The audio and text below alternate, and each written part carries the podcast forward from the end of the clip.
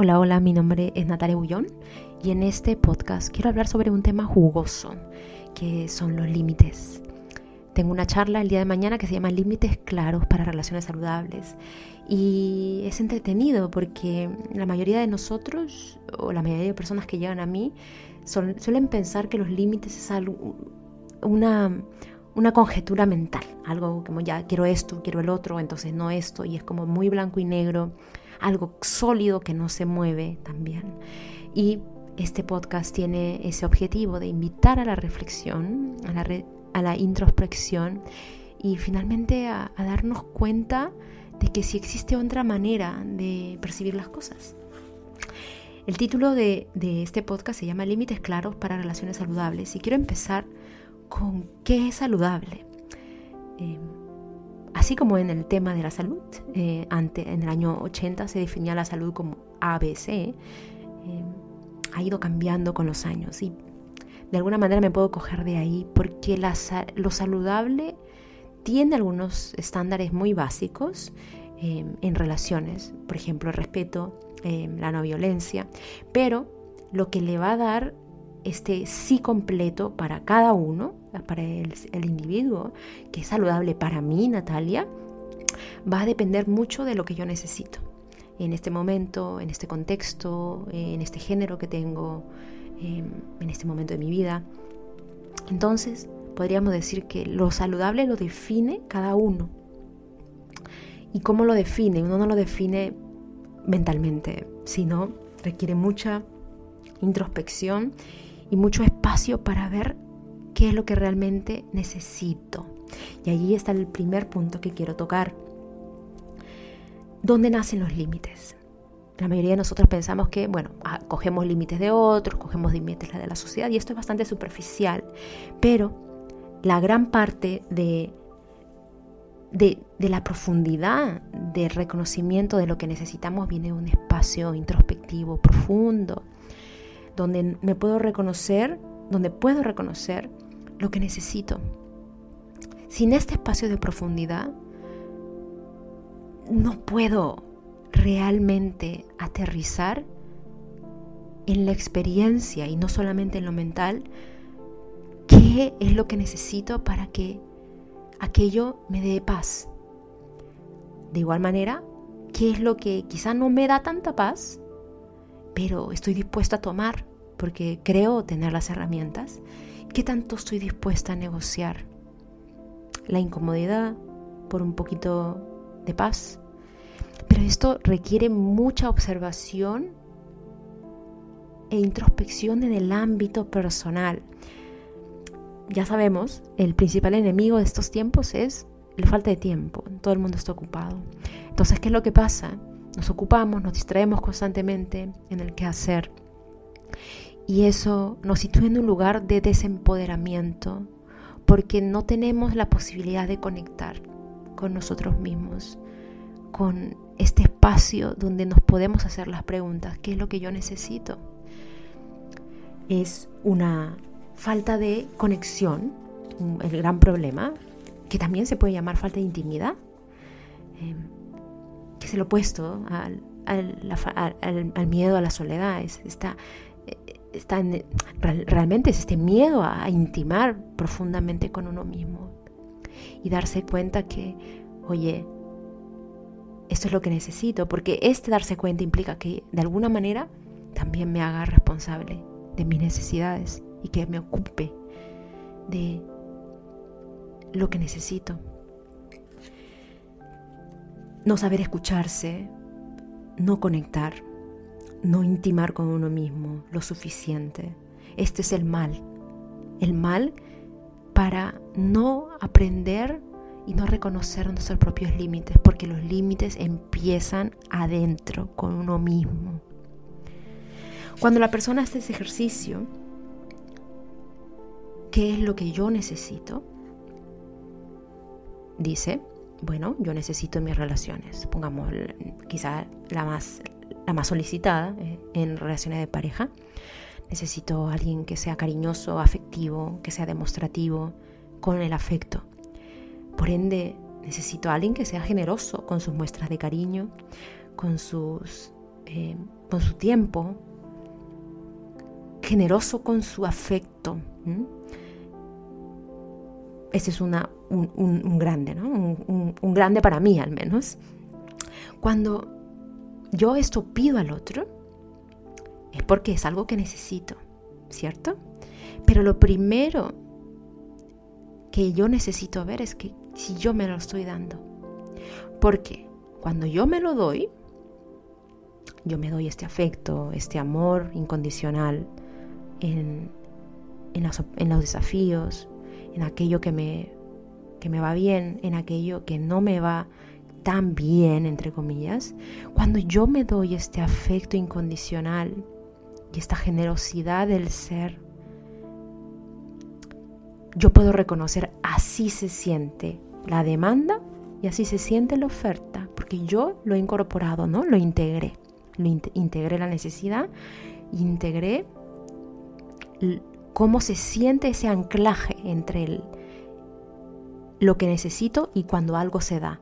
Algo hace un clic y yo reconozco ese anclaje y digo, así es como se siente cuando uno se da afecto. Entonces voy a la vida, me abro a la pareja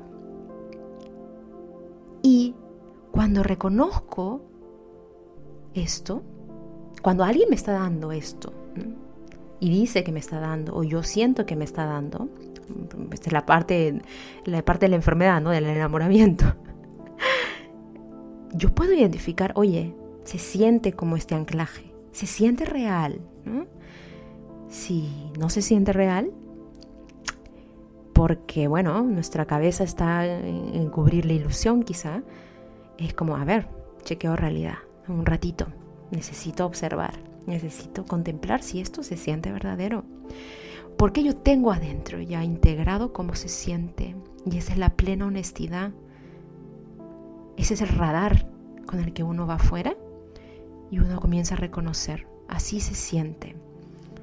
Y cuando no se siente, y a pesar de que pinte muy lindo, tengo que tener, está también muy incorporado, que aquello que yo necesito es 100% aceptable, es 100% genuino y que lo necesito y estoy bien con eso y estoy bien con necesitar eso. No es carencia, es una genuina necesidad, en este caso, de afecto y de cariño demostrativo.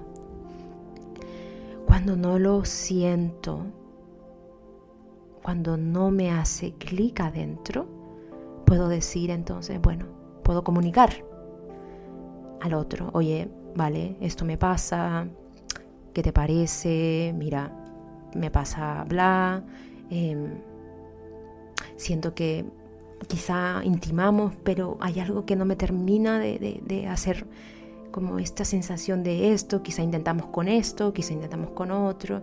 Y claro, se abre ¿no? la intimidad, porque la intimidad es mostrarnos vulnerables. Y al mostrarnos vulnerables con nuestras necesidades, la otra persona tiene el pleno derecho de decir, bueno, Natalia, eh, yo no te puedo dar eso porque, porque no puedo. No me gusta, no puedo, no está dentro de, de mi manera de ser. Y tiene la plena y genuina, el genuino derecho de irse. Entonces la intimidad es aquello que nos pone ante la realidad de las cosas, de que las personas tienen el derecho de quedarse por elección, pero también de irse. Lo más importante es aquí en los límites personales, es darse cuenta que yo no transo tanto, puedo negociar, pero cuando esto es un claro no, porque trasciende más, no tiene nada que ver con aquello que yo necesito, puedo decir, bueno, em, esto no es para mí, no más. Y ni bien ni mal, esto no es para mí y, esto se retira, ¿no?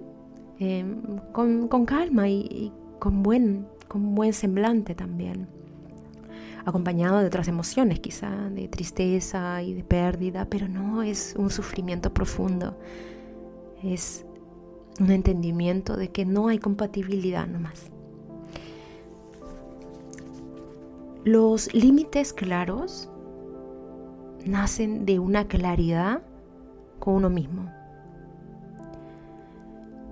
Y cuando uno tiene claridad con uno mismo, viene acompañado, si uno está dispuesto a aceptar que eso que uno necesita es eso lo que necesita. Es decir, una aceptación y una responsabilidad de que, oye, esto que necesito es real. Y no es mucho, es lo que yo necesito. Aquí vienen varias creencias asociadas, porque nos hemos comprado de alguna manera alguna idea de que pedir es, es malo, nos pone vulnerables, de que pedir es eh, infantil, de que pedir es X, pero no, es humano. Ahora el tema es cómo, cómo pedir. Y ese es el, entrenamiento de por vida, la comunicación, como, desde qué lugar se hace.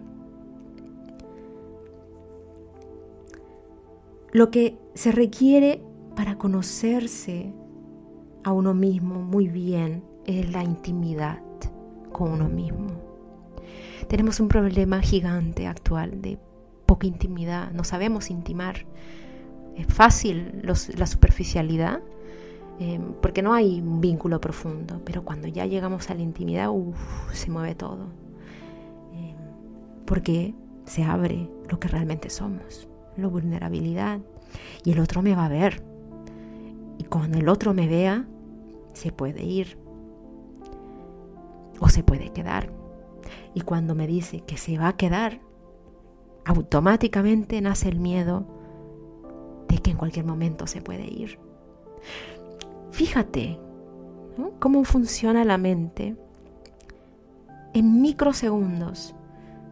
Cada vez que algo aparece, existe asociado allí atrás. En cualquier momento se va a terminar. Y, y la persona se congela o se cierra y se protege. O la persona comienza a dar, a dar, a dar, a dar, a dar, a dar, y para olvidarse y para tapar el hueco de que en cualquier momento se puede ir. Está ocupada constantemente dando. Lo más importante es los espacios de intimidad con uno mismo. Y eso no existe mucho porque estamos constantemente ocupados, ocupándonos de sanar, ocupándonos de eh, de todo, ¿no? Consumismo espiritual, todo, reparar chakras, alinear chakras, quiero esto y, y constelaciones y registros y yoga y luego gimnasio. ¿Y cuándo existe el momento de estar? De estar con nosotros y con nuestra mente de mono, como se le dice en el budismo. Cuando comenzamos a dejar de escapar este es el gran tema. Tenemos una incapacidad de intimar, de mostrarnos vulnerables. Esto, cuando uno se atreve a transitar estos espacios de intimidad, como no tiene fuente de distracción, no le queda de otra más que sostenerse. Y de a pocos. Tiene que aprender, la persona aprende a pasos muy chiquitos cómo ser un gran manager de sostenerse. Y esto es lo que hace la meditación cuando está llevada en, una metodología adecuada, no para recuperar el bienestar y relajar, no. La meditación tradicional es aprender a sostenerte en los devenires de la vida, aprender a hacerte más fuerte en realidad. Por otro lado, existe también esta toma de conciencia de que los límites implican verbalizar algo, ¿cierto? Y cuando yo verbalizo algo, esto sí y esto no, me abro a la posibilidad de que algo voy a renunciar y algo voy a ganar. Por ejemplo, si yo digo, em, mis límites es que mi pareja sea una persona que sea afectuoso, demostrativo, cariñoso, generoso con sus muestras de, afecto.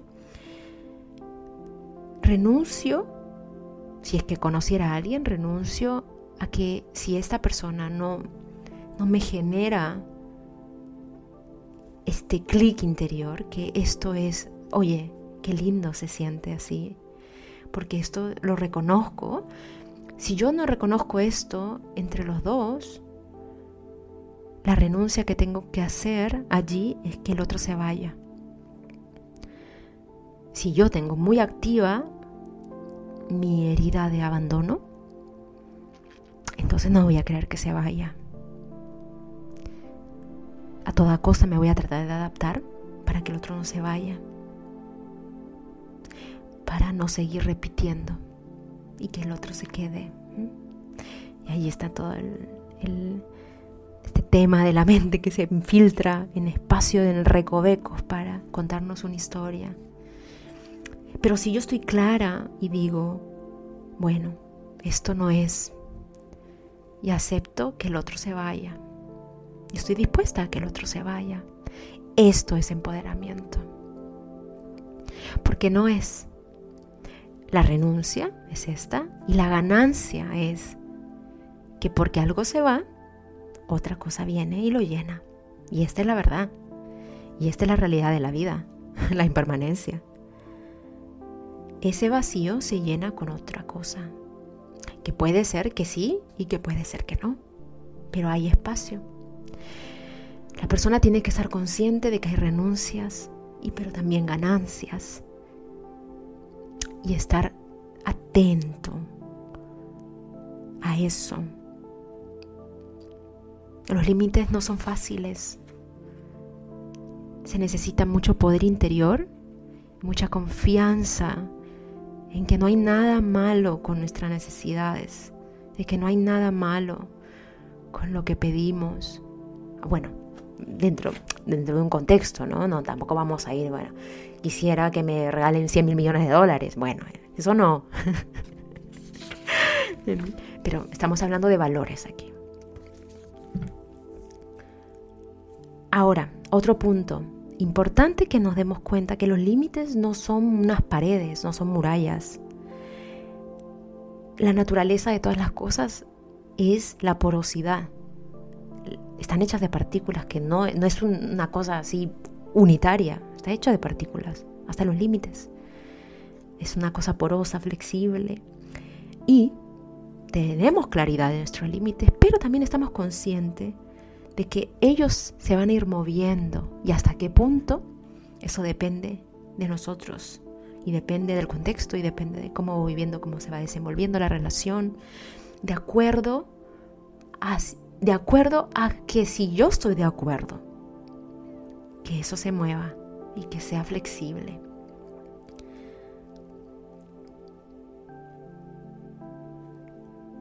El empoderamiento nace de la claridad de ver. Y la claridad no nace de aprender de leer de un manual de empoderamiento. La claridad nace de la experiencia subjetiva, la experiencia de qué es lo que necesito y de aceptar rotundamente, con plena honestidad, que eso que necesito está es lo suficiente y es lo que necesito. No tiene nada de malo. Esta claridad absoluta del ser. Honestidad para aquello que son nuestras sombras y honestidad para aquello que no lo son. No es esto pomposo, al menos yo no resueno con eso. Eh, de lograr algo. Para mí el empoderamiento es esta cosa mucho más piola, de saber, de ver y de actuar de acuerdo al corazón, a lo, a lo que te dicta tu corazón. Y a veces será difícil y a veces será, será triste y a veces tendremos que surfear las aguas de, de nuestra arrogancia, porque creíamos que sí sabíamos y no, pero a veces eh, va a ser más fácil. Y en la medida que esto se practica, Practice makes perfect, decía eh, Lao Tse. La práctica es lo que lo hace perfecto, la práctica es el maestro. Y así es también en los límites. Quiero que quede claro que los límites empiezan de uno mismo, la relación con uno mismo. Y esto no es posible si seguimos consumiendo tanto material para nuestra cabeza. Tiene que haber, ojalá, un espacio de conexión donde esta mente que quiere comer todo y conceptualizar y entender y explicar y perder dónde viene mi trauma y mi familia, donde le pongamos un ratito. Quiero experimentar cómo se siente este dolor. ¿Cómo se siente? ¿A dónde va? ¿De dónde viene? ¿Cuánto dura? Como si uno se pusiera a mirar las nubes sin involucrarse. Esta es la experiencia meditativa, contemplativa. Y es aquella que informa a la claridad, porque la claridad no es más que conciencia eh, cristalizada. Darse cuenta. Para aquellos que surfiamos las aguas de, los límites claros, de, de darnos cuenta estos espacios de conexión son importantes y tenemos que aprendernos a dar eso.